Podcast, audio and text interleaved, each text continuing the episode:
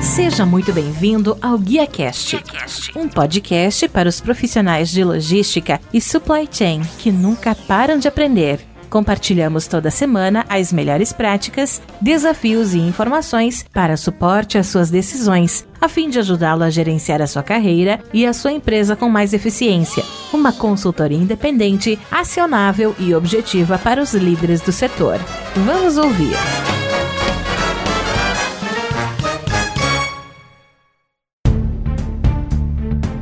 Olá, que tal? Tudo bem? Eu sou o Rodilson Silva e temos a honra hoje de receber Nelson Mussolini, que é presidente executivo do Sindus Pharma, que é o sindicato da indústria de produtos farmacêuticos. Para você que não conhece o nosso convidado de hoje, o Nelson é advogado formado na Universidade Presbiteriana Mackenzie, tem mais de 43 anos de experiência na indústria farmacêutica, desempenhando funções executivas em grandes companhias como Novartis, Eurofarma e hoje atua no Sindus Pharmas há mais de 12 anos, tendo como posição atual presidência executiva. Então, sem mais, eu vou trazer aqui para o palco do GuiaCast o nosso convidado de hoje, que é o Nelson Mussolini. Nelson, como de praxe, eu sempre falo para todo mundo, muito bem-vindo ao GuiaCast, muito obrigado por abrir um espaço na sua agenda e me ajudar a fazer mais um episódio. Dilson, eu que agradeço a você, agradeço a todo o pessoal que está nos acompanhando e aqueles que irão nos acompanhar. É um prazer falar um pouco sobre indústria farmacêutica, falar sobre tema tão quente como é a carga tributária do setor de medicamentos.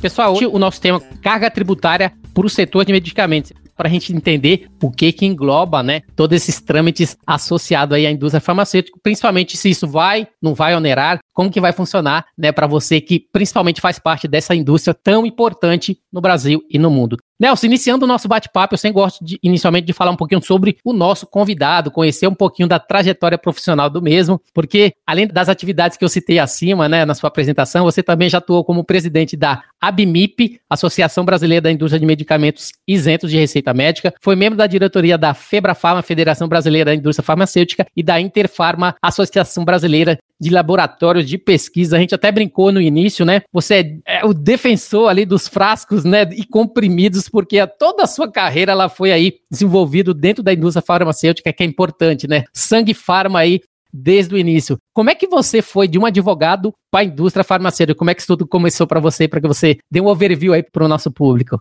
Foi muito interessante. Eu estava no primeiro ano da faculdade de Direito da Universidade Mackenzie e apareceu uma pessoa ali na faculdade e perguntou: quem era o Nelson Mussolini? É, sou eu. eu. Falei, cara, eu gosto muito do seu nome, desse jeito mesmo, tá? Você não quer vir trabalhar comigo na indústria farmacêutica? E ele era gerente da antiga Fontoro Wyatt, Tá, que depois virou White e posteriormente Pfizer. Tá? Eu, no primeiro ano da faculdade, começando o segundo ano da faculdade, me empolguei porque eu trabalhava no escritório de contabilidade ali no centro da cidade, na 25 de março, e é, ganhava um salário mínimo. E ele me convidou para ganhar três salários mínimos. Ah, eu vou na hora, né? E fui trabalhar lá na Fontoro White. E essa pessoa que me contratou, esse gerente, ele, quando eu estava passando no terceiro ano da faculdade, ele saiu da companhia, ele resolveu montar o negócio dele e é, do dia para a noite o gerente geral me chamou e falou: Mussolini, assume o jurídico até a gente contratar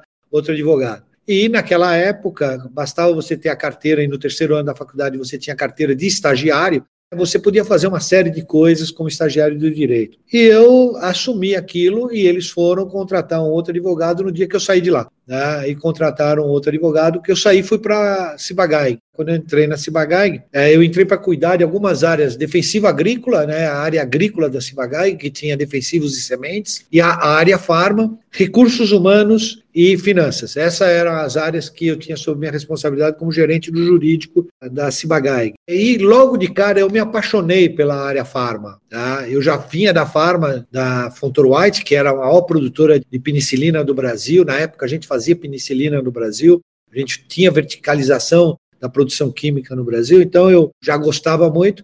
E na CIBA, a área farma chamava-se biogalênica, né, que foi uma grande indústria farmacêutica. E era para ser fechada essa área, porque os três maiores produtos da companhia estavam saindo do mercado, que era o Tanderil, o Auge Tanderil e o Mexaform. Eram produtos que tinham venda muito grande. E a companhia era uma época que a indústria farmacêutica estava muito por baixo no Brasil. Controle de preços, CIP, você não conseguia repassar custos. Então, grandes companhias na época estavam saindo do Brasil, grandes empresas multinacionais. Park Davidson saindo do Brasil, Merck diminuindo as suas operações no país. Então, estava muita turbulência. E a Ciba Geig, o Biogalênica, na época, lançou três pequenos produtos: Cataflan, Voltaren e Groton, e depois veio o Diovan. Tá? Quer dizer, produtos que estouraram e foram durante muitos anos os líderes de venda. E eu fui me apaixonando e me inteirando muito na área é, farmacêutica. Quando veio a fusão Ciba-Sandoz, eu tinha uma, um convite para ir para a área de agro. Mas já era diretor da companhia nessa época, já tinha as duas áreas embaixo de mim, mas eu tive um convite para ir para a área de agro. Mas o meu chefe na Suíça, era uma separação, virou a Singenta, a agro, e a Novartis, o meu chefe na Suíça, que era um vice-presidente, ele me ligou e falou: Você recebeu um convite do pessoal do agro para ir para o agro, né? Eu falei: Recebi sim. E que você está pensando? Ah, a proposta é boa, estou pensando em, aceitar. Ele falou: ah, se você aceitar, você não vai nem para lá e nem fica aqui, tá? Você tem que ficar na farma e eu fiquei na farma. E aí fiquei mais vários anos na farma. Saí de lá, fui para a Eurofarma. Trabalhei na Eurofarma durante nove meses, aprendi muitas coisas interessantes dentro da Aerofarma, mas sempre muito preocupado com a área jurídica. Mesmo na Novartis, quando eu já tinha sob responsabilidade a área de, de registro de produtos, acesso, preços, comunicação interna e externa, o jurídico estava embaixo de mim e eu fazia questão de tocar um processos, ou um processo tributário, ou um processo trabalhista, para não perder o jeito, né? Aliás, coisa que eu perdi, viu? Hoje já, já não tenho mais tanto Vivo dando palpite na área jurídica e os advogados falam, Mussolini, a regra mudou, cuidado. Mas não é mais assim, é. assim, tá? eu, eu falei que eu sou um velho advogado aposentado e desatualizado. Tá? Mas eu, lá dentro da Eurofarma, eu aprendi coisas muito interessantes, porque eu tive uma fábrica embaixo de mim. E foi muito legal, porque dentro dessa fábrica eu aprendi que pequenas mudanças regulatórias podem trazer grandes problemas dentro de uma fábrica. E toda a complexidade que a gente tem na área tributária brasileira, né? porque a área de finanças também estava embaixo de mim na Eurofarma, e eu vi todos os problemas tributários que uma companhia tem. É um absurdo no Brasil, o Gerdau diz isso muito claro, que ele tem uma companhia nos Estados Unidos do tamanho da companhia dele no Brasil, ou era do, mesmo tamanho, hoje eu não sei. Mas lá ele tinha duas pessoas e meia para cuidar da área fiscal e aqui ele tem 250. Então, olha o desperdício de recursos humanos que você tem no país para pagar tributo. Né? Tinha que ser uma coisa simples, uma coisa fácil, mas nós temos aí 27 legislações de CMS, que se cada legislação mudar duas vezes por semana, você vê a loucura que é. E o pior de tudo, Rodilson, é que elas mudam duas vezes por semana, se não mais. Você tem impostos federais, você tem três, quatro, cinco impostos federais, você tem IPI, imposto de importação, imposto de exportação, PIS, COFINS, imposto de renda, contribuição social, contribuição do INSS. Eu digo que nós não temos um portfólio tributário, nós temos um salame tributário. É uma mistura de um monte de coisa que gera um custo para o nosso país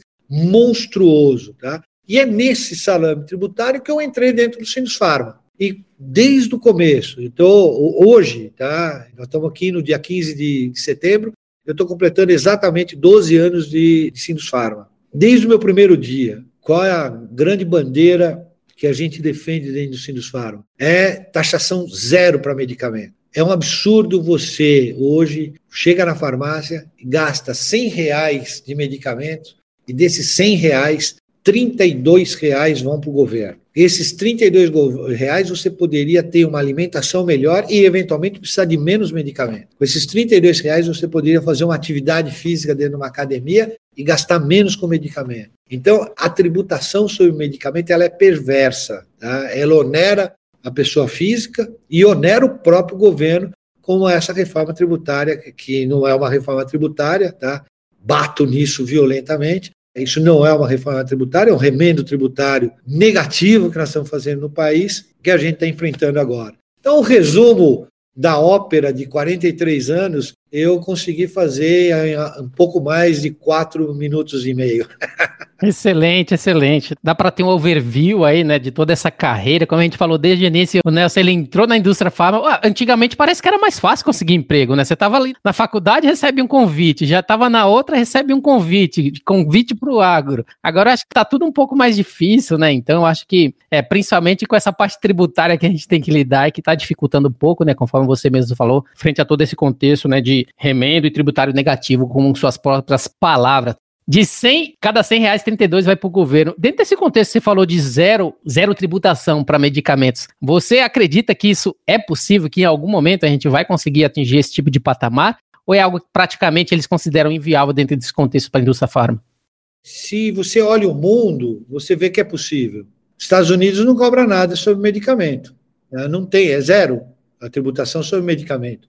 A França, que é um dos países do mundo que tem a maior carga tributária, sobre medicamentos é só 2,1%. O Chile, nosso vizinho aqui, que é um país liberal, que zero sobre medicamentos. Por quê? Porque é, é saúde, você não pode taxar saúde. Porque é, é um tiro é, no pé, eu digo que é um tiro no pé da sociedade e, na, e da cabeça do ministro da Saúde, né? Porque quem paga a conta no final do dia é o dinheiro que está lá dentro do Ministério da Saúde. Então, é, se você olha medicamento como despesa, você está vendo uma coisa errada. Medicamento é um investimento. Se você tiver com a sua saúde perfeita, você gera riqueza, você trabalha, você paga mais impostos, você compra seu carro, você compra sua alimentação, você compra seu eletrodoméstico, sua televisão, quando você está trabalhando. Tá? Então, se você tem uma qualidade de vida boa, em que você pode trabalhar mais e melhor, você vai gerar riqueza e essa riqueza vai pagar os tributos que você precisa pagar. Então, quando você tributa medicamento, você está indo contrário à lógica do sistema. A média mundial de tributação é 6%.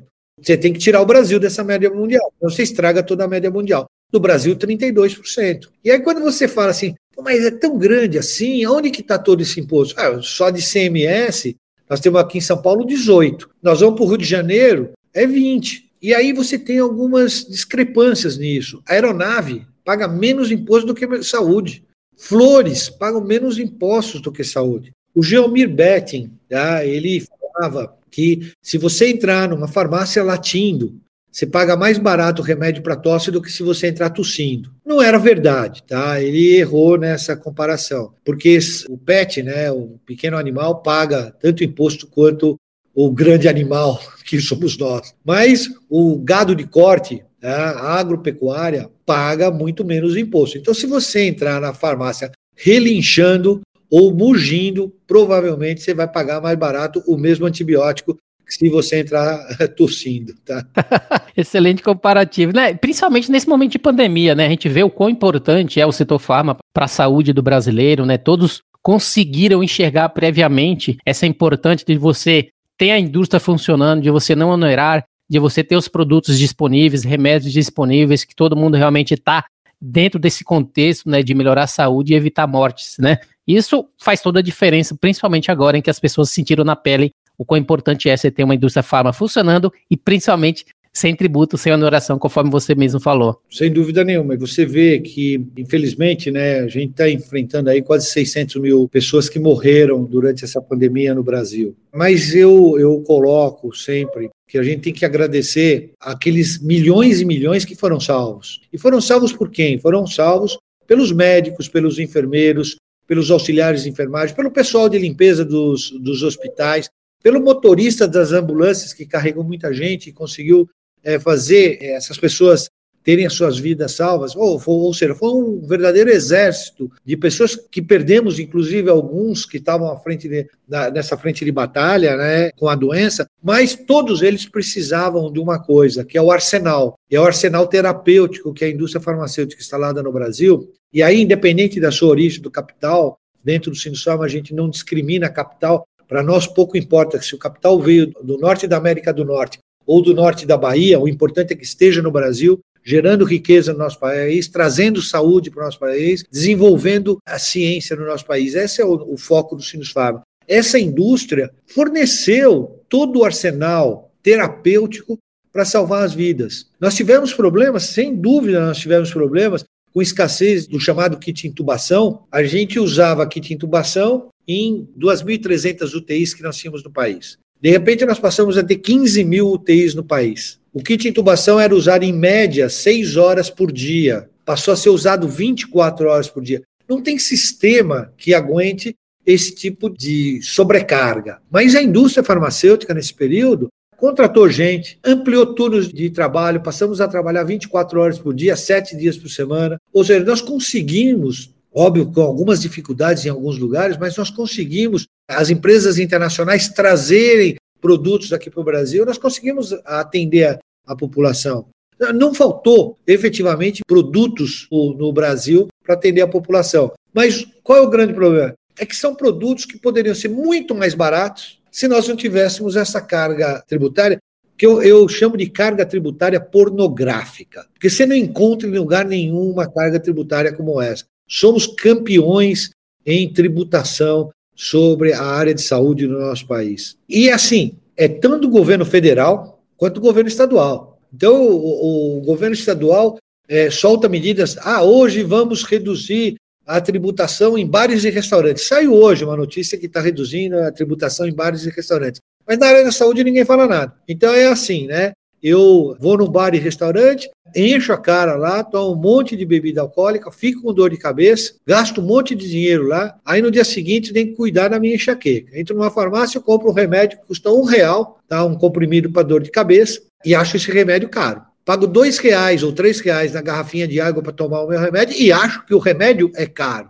E o remédio vai te aliviar de uma dor. E esse remédio poderia ser 30% mais barato se não tivesse tributação em cima dele. Excelente, pessoal. Esse é um resuminho do nosso bate-papo entrando nesse tema. Ó, antes da gente falar exatamente sobre carga tributária, eu gostaria de entender um pouquinho do papel do Sindus Pharma, né, dentro desse contexto. Eu queria entender exatamente, né, o Sindus Pharma a gente sabe que em 2021 fez seus 88 anos, Sindicato da Indústria de Produtos Farmacêuticos. Gostaria que você pudesse falar um pouquinho do papel da entidade na indústria nacional, levando em consideração para que o público conheça um pouquinho do que o Sindicato da Indústria faz. Então, a, a nossa função é representar né, a indústria farmacêutica que está estabelecida no Brasil. Logo que eu entrei no Centro Farma 12 anos atrás, eu senti que não só a indústria farmacêutica precisava estar tá bem representada, mas como os fornecedores da indústria farmacêutica, quer os prestadores de serviços, quer os fornecedores de bens é, e serviços. Né? A gente abriu uma categoria de fornecedor. Por quê? Porque é uma indústria complexa. Então, aquele que fornece o, o transporte para a gente, aquele que fornece armazenagem para a gente, aquele que fornece produtos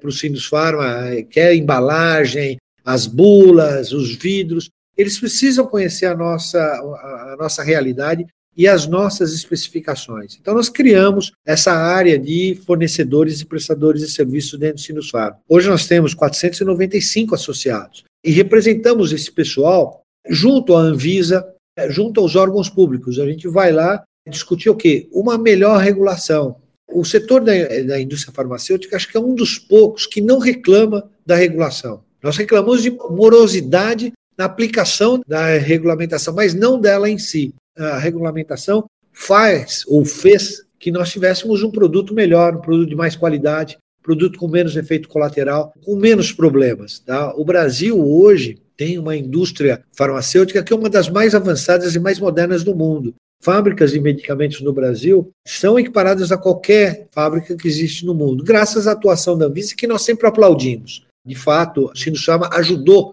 nesses 88 anos, a fazer uma regulamentação de medicamentos. O Sinusama tem dentro do seu DNA a educação. O meu antecessor dentro do Sinusama, o professor Lauro Moreto, foi professor de vários farmacêuticos que estão aqui, era professor da USP, é, ele levou para dentro do Sinusama essa questão de seminários, de cursos, de materiais técnicos. Nós somos a primeira entidade a ter uma profusão de materiais técnicos de altíssima qualidade, instruindo as pessoas. Então, a função do Sindusaba, além de representar os nossos associados, é gerar educação, é levar a regra regulatória, a traduzir essa regra regulatória e colocá-la em prática. Então, muitas coisas nós fizemos. Logo que eu entrei no Sinus Pharma, nós desenvolvemos com a Anvisa um programa em que o técnico da Anvisa vinha para dentro da indústria farmacêutica e conheceu indústrias farmacêuticas para conhecer o chão de fábrica, a realidade do cara que coloca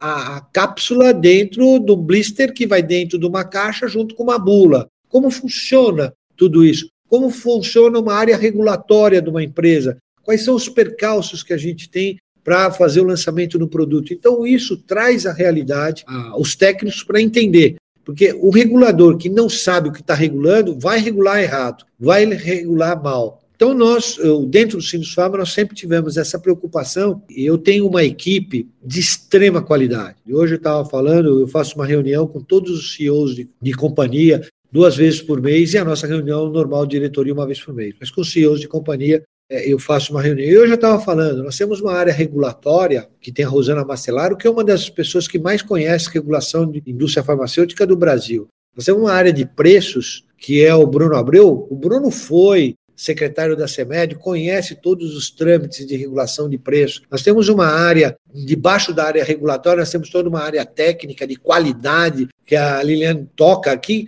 conhece profundamente, trabalhou ali na frente da máquina, sabe como os problemas que tem. Temos uma área trabalhista que nos ajuda na, na negociação coletiva de trabalho, que o Arnaldo Pedaço toca. E temos uma área de comunicação que pega essa pessoa que você está conversando aqui e expõe para o mundo, para conversar, para explicar, para defender a nossa indústria e a importância dessa indústria. Então, eu sempre peço o seguinte: se você está na indústria farmacêutica, primeiro que é uma paixão, né? Você entra nesse negócio, você nunca mais sai, tá? É realmente apaixonante trabalhar aqui. Mas se você está na indústria farmacêutica, se você é um associado do Sinusfarma, e se a sua empresa tem um problema, traga esse problema para o Sinisfarma. Porque o problema da tua empresa hoje é o problema do setor amanhã. E a gente tem que atuar rapidamente para melhorar esse problema é, ou para minimizar esse problema e para a gente ter uma indústria farmacêutica grande, forte, interessante e que traga bons resultados para o nosso país. Excelente, tá aí, pessoal, um pouquinho aí do Sindus Pharma, como a gente viu, o Sindicato da Indústria de Produtos Farmacêuticos. E eu, como estou aqui muito feliz de poder dar voz né, a esse setor tão importante, você também que é associado da Sindus Pharma, se quiser conversar comigo aqui no Guia Cash, eu, eu abro aqui esse convite para que a gente possa falar um pouco mais desse setor que é tão apaixonante, conforme falado, né, inclusive pelo Nelson Mussolini aí, 43 anos dentro dessa área. Nelson, nosso tema, carga tributária para o setor do medicamento no Brasil. Eu gostaria que você pudesse falar um pouquinho para a gente inicialmente, o que que essa reforma você acha que deveria incluir como pilares para uma reforma tributária eficiente para o setor farma? Você falou no início, né, que você até falou remendo tributário negativo nesse momento, né, com suas palavras, levando em consideração que foi feito por pessoas que não são do setor, né, e se fosse feito por pessoas do setor, o que que você acha que deveria incluir, além né, de ter taxa zero, mas que pelo menos se não fosse alguma coisa que pudesse beneficiar o, o setor e principalmente as pessoas nesse contexto. E, efetivamente, nós não estamos tendo uma reforma tributária. Né? Nós estamos tendo uma reforma do imposto de renda. Ponto. É isso. Ah, não, mas é uma parte da reforma tributária, tá? A segunda perna da reforma tributária, a primeira perna ninguém sabe, ninguém viu, tá? Que era a CBS, que era criar mais um imposto. Ah, não, vai só substituir imposto. Mas, infelizmente, quem fez essa reforma do imposto de renda e eu me nego de chamar de reforma tributária, é uma reforma da legislação de imposto de renda. Quem fez foi a Receita Federal do Brasil. E não adianta, na hora que você coloca a Receita Federal fazendo reforma, é para arrecadar mais. Está no DNA dele. Assim como o DNA do Sindusfarma é transmitir educação e conhecimento, o DNA da Receita é cobrar imposto. Tá? E, e, e, pelo amor de Deus, não mude esse DNA. Eles têm que fazer isso mesmo para poder gerir o país. Mas você não pode pedir para a Receita Federal fazer uma proposta de reforma da lei do imposto de renda. Porque o que, quais os pilares da reforma tributária que se cantava no começo desse governo e que vem se cantando nos últimos, olha, é, nos últimos dez governos, a gente ouve, desde o governo militar, dos governos militares, a gente ouve falando que o Brasil precisava passar por uma reforma tributária. Quais eram os pilares dessa reforma tributária que esse governo nos apresentou lá no começo? Tá? É, tinham três pilares. Tá? Era baseado em três questões. Primeiro, uma redução da carga tributária. O Brasil é um país que paga muito imposto e nós temos que melhorar a, forma desse imposto. O imposto não pode ser sobre bens e produtos, o imposto deve ser sobre renda. Tá? É isso que se falava. Segundo pilar, reduzir a carga tributária sobre os bens e produtos que são gerados, a riqueza do país. E o terceiro, desonerar a folha de pagamento. No Brasil, a folha de pagamento é extremamente cara. Eu pago para um funcionário 10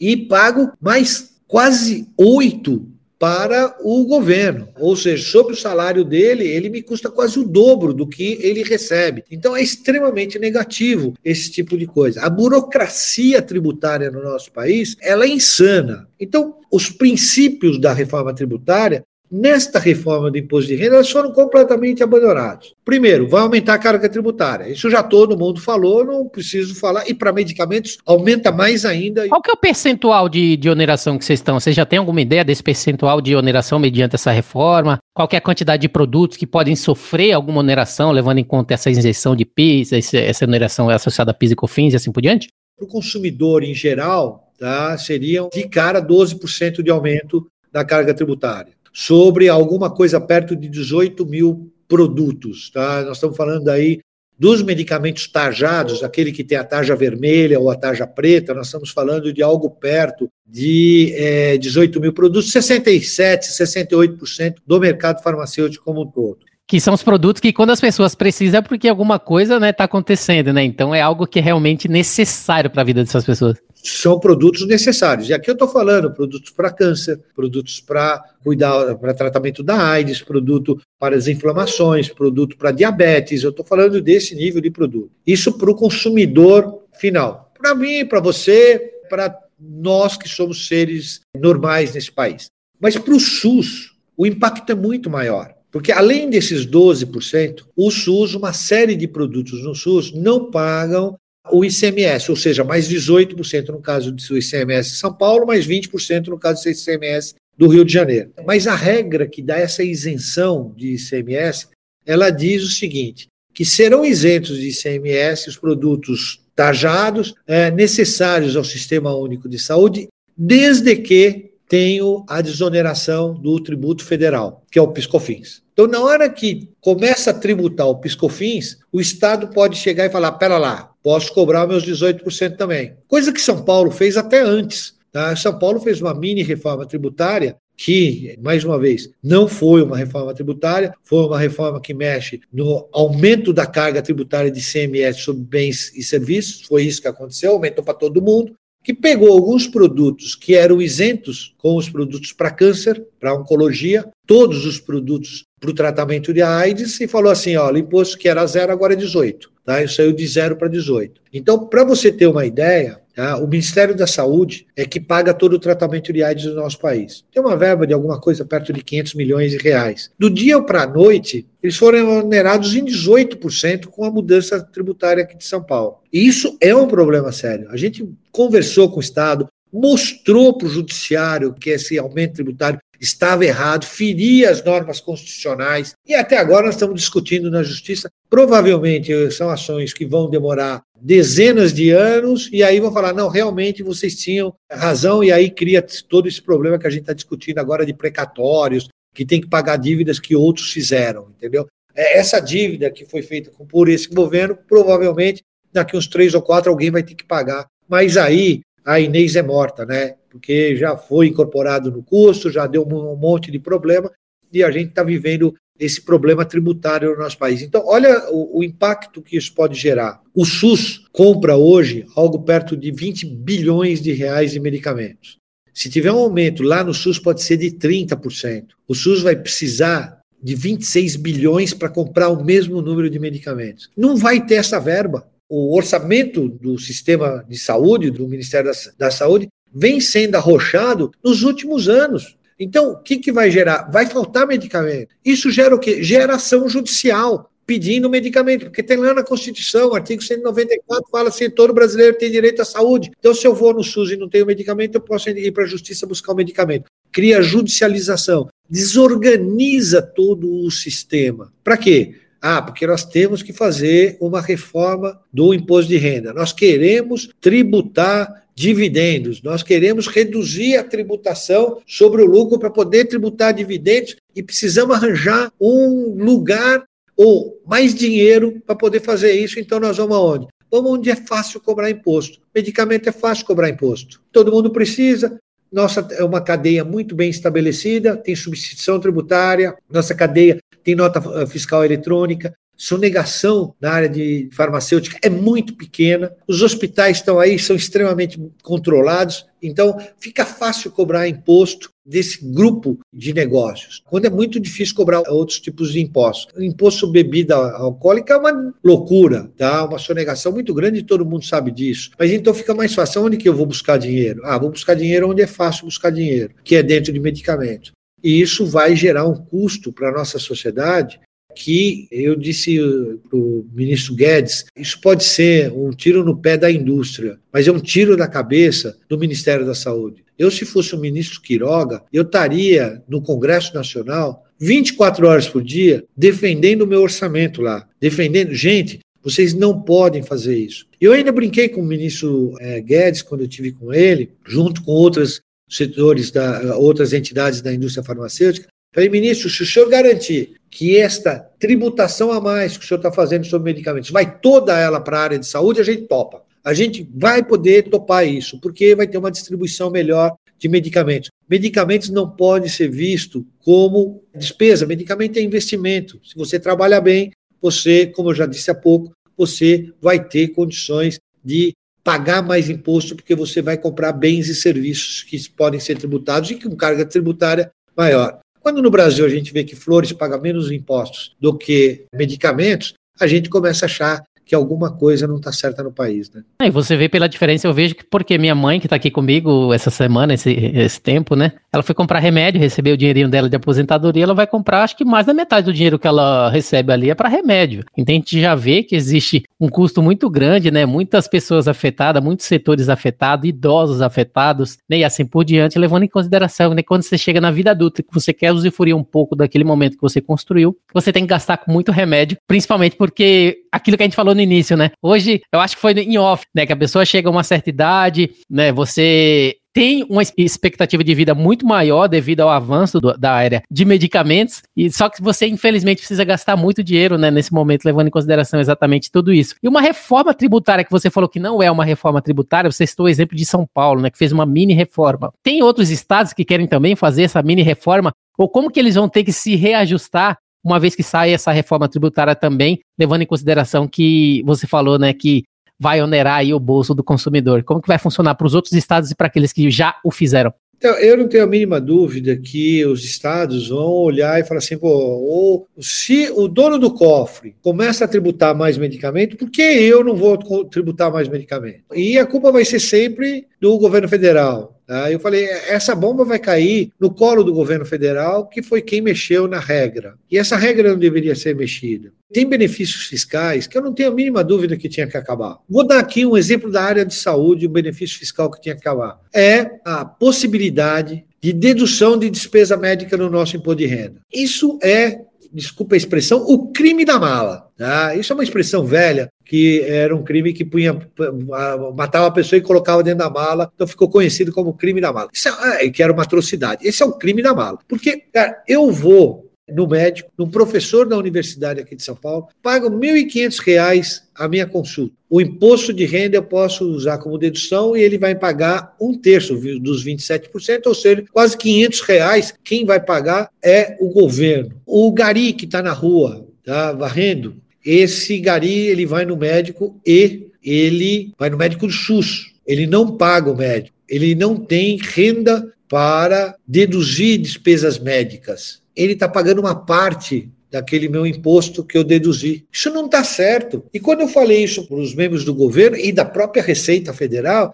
ah, Mussolini, mas quando for mexer nisso, deputado não quer, senador não quer, vereador não quer, os funcionários aqui da Receita Federal não querem mexer nisso. Porque eles usufruem esse benefício. O benefício do PIS/COFINS, que o Gari, quando vai comprar o medicamento, está usufruindo como eu estou usufruindo, ou seja, ele é transversal na sociedade, esse daí não é importante. Então, esse a gente pode tirar, ninguém sente muito. Mas a gente sabe que mais 12% nessa carga tributária, como eu disse, pornográfica, isso vai gerar assim, um impacto na saúde do brasileiro. Nelson, você recentemente foi reconhecido e premiado pela revista Healthcare Management por estar na lista dos 100 mais influentes da saúde da década, que é considerada aí o Oscar, né, do setor. Então você já, é um, já recebeu o Oscar, né, levando em conta que ser reconhecido em vida, que é aquilo que a gente sempre fala, é um dos maiores privilégios que existe. Eu gostaria que você pudesse falar o que que esse reconhecimento significou para você, levando em consideração que você já tem há 43 anos dedicados, né, à indústria farma e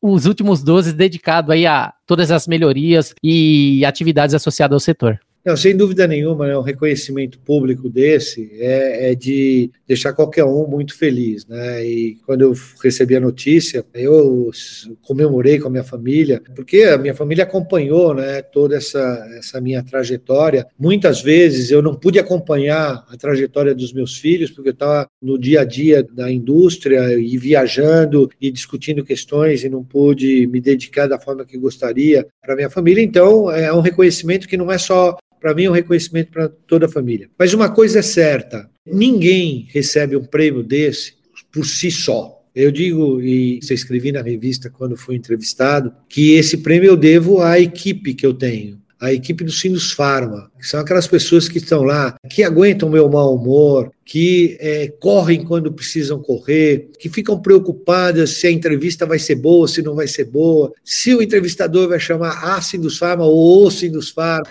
Tá? então, são essas pessoas que estão dando suporte. É, eu digo sempre, eu sou o maestro. E por melhor que seja o maestro, se ele não tiver uma orquestra afinada, ele não faz milagre. E eu tive a sorte, na minha vida profissional, de sempre ter, nas empresas que eu passei e dentro do Sindicato, ter uma orquestra extremamente afinada. É um trabalho, é um reconhecimento é, é, óbvio que precisa ser personificado, então é uma pessoa que recebe. Mas por trás dessa pessoa tem uma equipe que deu todo o suporte. Tanto uma equipe dentro da minha casa, como uma equipe do meu time, tá? Lá do meu time da Fontoro White, do meu time da Ciba, do meu time da Novartis, que tinham profissionais de extrema categoria. Eu sempre tive a sorte de trabalhar com gente extremamente competente. E agora, nesse meu time é sensacional que eu tenho no Sinus Pharma. Hoje, se eu deixar de ir no Sinus Pharma durante um ano, ninguém vai perceber a falta, porque o time sabe tocar a orquestra sozinha. Toca por música. E considerando seus 43 anos, como a gente falou na indústria farma, é, se você tivesse que eleger alguma coisa que te traz mais alegria dentro dessa, da sua linha de trabalho, qual que você escolheria? Ah, é o reconhecimento, né, de você ver aquelas pessoas que você trabalhou lá atrás, de que elas se desenvolveram, né? Então eu tenho um time de pessoas que eu trabalhei que foram meus estagiários, tá? E viraram diretores de empresa. Pessoas que é, eu fui coaching, viraram é, presidentes de companhia. O desenvolvimento dos pares, tá? Eu não tenho a mínima dúvida que traz uma alegria muito grande quando você vê esse desenvolvimento, quando você vê que as pessoas que eram iniciantes, tá, depois de um tempo trabalhando com você, te suplantaram em muito. Então, é, eu acho que isso é muito gratificante. É, eu tenho, além do trabalho dentro do Sinus Pharma, eu tenho um trabalho que me deixa muito contente. Tá? Eu faço parte do Conselho Nacional de Saúde, represento a, a CNI nesse conselho, e aí eu vivo o SUS. Então eu aprendi a gostar do SUS e a trabalhar com essas pessoas. Às vezes não concordo com eles das posições políticas que têm, mas todos nós lá defendemos uma causa que é a causa da saúde. Eu acho isso também extremamente gratificante. Então é bom quando você olha e vê o país está aplicando 2 milhões e 400 mil vacinas por dia. É de, de aplaudir, né? E a gente tem aplaudido isso, é feliz da vida, é o reconhecimento de que a saúde efetivamente se tornou a pauta do brasileiro. Isso me deixa muito feliz. Nelson, para finalizar, que conselho você daria àqueles que querem entrar na indústria farma? Isso é fácil para você. Ah, é, cara, aí,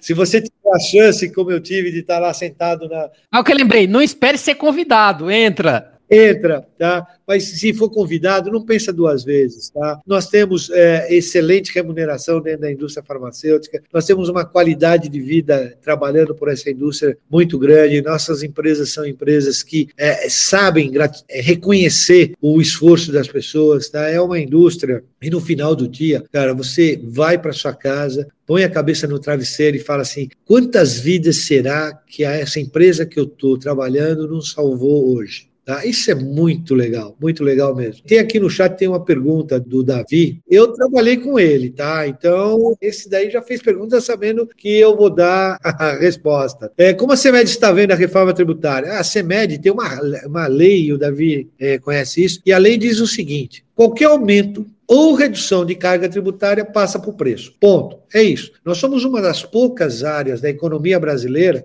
eu acho que a única hoje, que tem preço controlado pelo governo reajuste uma vez por ano, dentro de determinados parâmetros que levam em consideração, inclusive, a concorrência setorial. Tá? Então, para genéricos, o aumento é maior, porque tem mais concorrência, e aí esse aumento dissolve na concorrência. Para os medicamentos ainda sob patente tem um aumento menor, porque eles são exclusivos no, mercado. Mas a lei, ela determina, a lei que regula os nossos preços determina. Se o governo zerar hoje o imposto, Amanhã, quando você for na farmácia, a tabela de preço de medicamentos terá 30% mais barato. Então, nós precisamos que a população, no momento de votar, olhe para aquele deputado que veja a saúde como um problema, ou melhor, que veja a saúde como uma solução para o nosso país. Problemas são os encargos que vêm dentro da saúde. A gente tem que olhar isso, tem que exigir do seu deputado federal, entrar em contato com ele, mandar um, um, um Twitter agora para o seu senador, para aquele senador que você votou, falar: seu senador, olha, tem aí uma reforma da lei do imposto de renda que vai aumentar em 12% o preço de medicamento. O senhor tem que votar contra isso. O senhor tem que é, tirar outros benefícios fiscais. Tá? Esse benefício é transversal à sociedade, por mais que a Receita Federal diga que não, ele é transversal sim à sociedade, porque eu me aproveito e o gari que está ali comprando o medicamento na farmácia tá, se aproveita também. Nós temos que evitar esse aumento. Então, é, o, o conselho que eu dou, né? Gente, Venha trabalhar na indústria farmacêutica. Quem não puder trabalhar na indústria farmacêutica, pega o Twitter ou o, WhatsApp do seu senador agora, tá? E mande para ele, fala: não mexa no preço do medicamento, no tributo do medicamento. Medicamento não pode ser tributado. Vamos trabalhar pelo imposto zero de medicamentos. Excelente, para fechar, né? Vamos trabalhar com imposto zero. Nelson, essas foram minhas últimas perguntas, né? Eu gostaria de agradecer a sua participação, principalmente a sua disponibilidade de, compartilhar a sua história, a sua experiência dentro do setor farma aqui com todos que acompanham o Guia Cash. Eu gostaria que você pudesse é, deixar seus contatos e fazer as suas considerações finais para a gente. Ótimo. Rodilson, eu estou em todas as redes sociais, é fácil me encontrar, Nelson Mussolini, tá? O meu celular, eu dou o meu celular, eu respondo pessoas. É, não é uma máquina que responde, então é o Mussolini que responde. Às vezes responde como máquina, mas é, de tantas mensagens, mas o meu celular é 11 98317 8317, fica fácil, tá? 98317 8317. É, meu e-mail do Sindus Farma é mussolini, arroba Sindusfarma, do jeito que se lê, se escreve, .org, não é .com, é .org.br. Qualquer coisa, qualquer é, ideia, qualquer pergunta que eu puder responder, que eu tiver condições de responder, eu tenho plena satisfação em fazê-lo. Eu não tenho a mínima dúvida e escrevi sobre isso e tenho vários artigos escritos é, sobre saúde que dessa pandemia, primeiro, essa pandemia não será a última, nós teremos outras. Então, nós precisamos cuidar bem da nossa saúde, tá? nós precisamos desenvolver bem a indústria, nós precisamos tratar bem esta indústria que tirou o mundo da pandemia.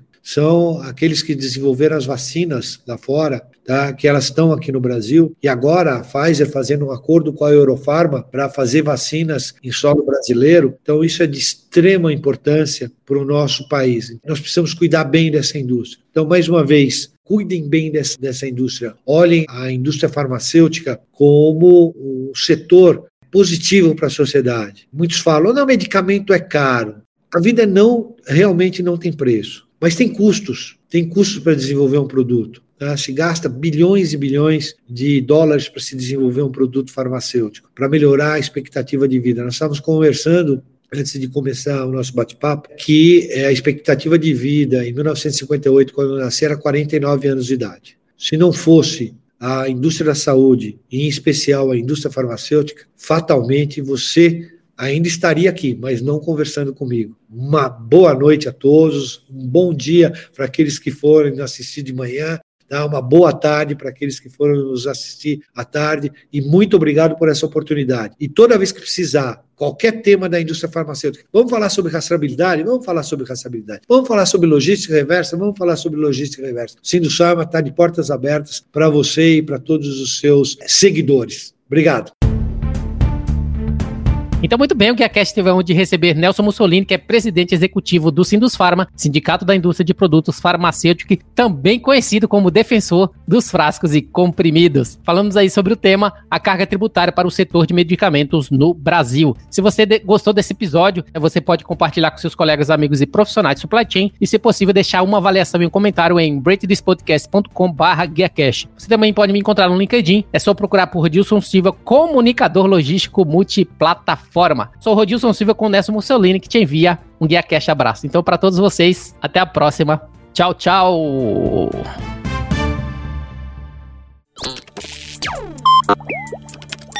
Equalab